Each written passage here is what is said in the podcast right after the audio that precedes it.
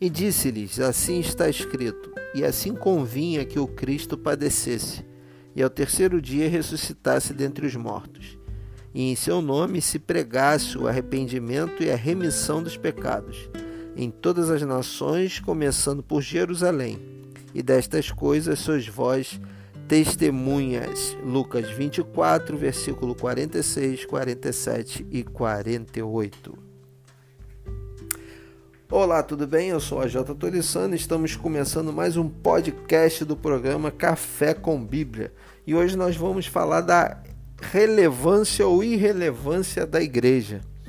Nesse capítulo de Lucas, Lucas 24, Jesus se apresenta aos seus discípulos e aqui ele dá a diretriz da pregação da tua igreja. Qual seria essa pregação? E mostrar o que aconteceu com ele, o próprio Cristo, e que ele ressuscitou e que isso influenciaria os discípulos, influenciaria aquele que ouvisse.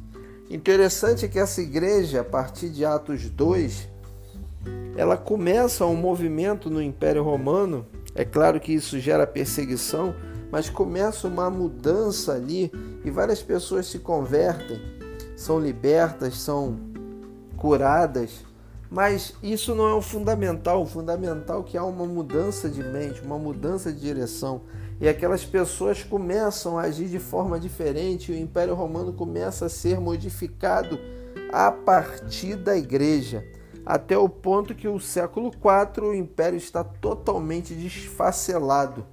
E a igreja não deu um tiro, a igreja não enfiou uma faca, a igreja não proferiu um grito de ódio contra o império mas sim a mudança de coração, a mudança de mente, a salvação alcançando aquelas pessoas. E nós olhamos para a nossa igreja como Brasil, a igreja brasileira, e o que a igreja brasileira tem mudado nesta nação? Ela é relevante? Ela é irrelevante? Será que ela é igreja? Vemos um monstro que se chamam de igreja, um monstro é, que é fruto não de um casamento, porque um casamento só existe dois elementos, não, ela é fruto de uma poligamia. É uma poligamia por quê? Porque é heresia. É o ego do homem infrado, a vontade de ser, a vontade de ter, querer ser aquilo que não é. E o casamento de todas essas coisas tem gerado esse monstro de heresias, cheias de heresias, cheias de matando almas, matando pessoas ao invés de curá-las.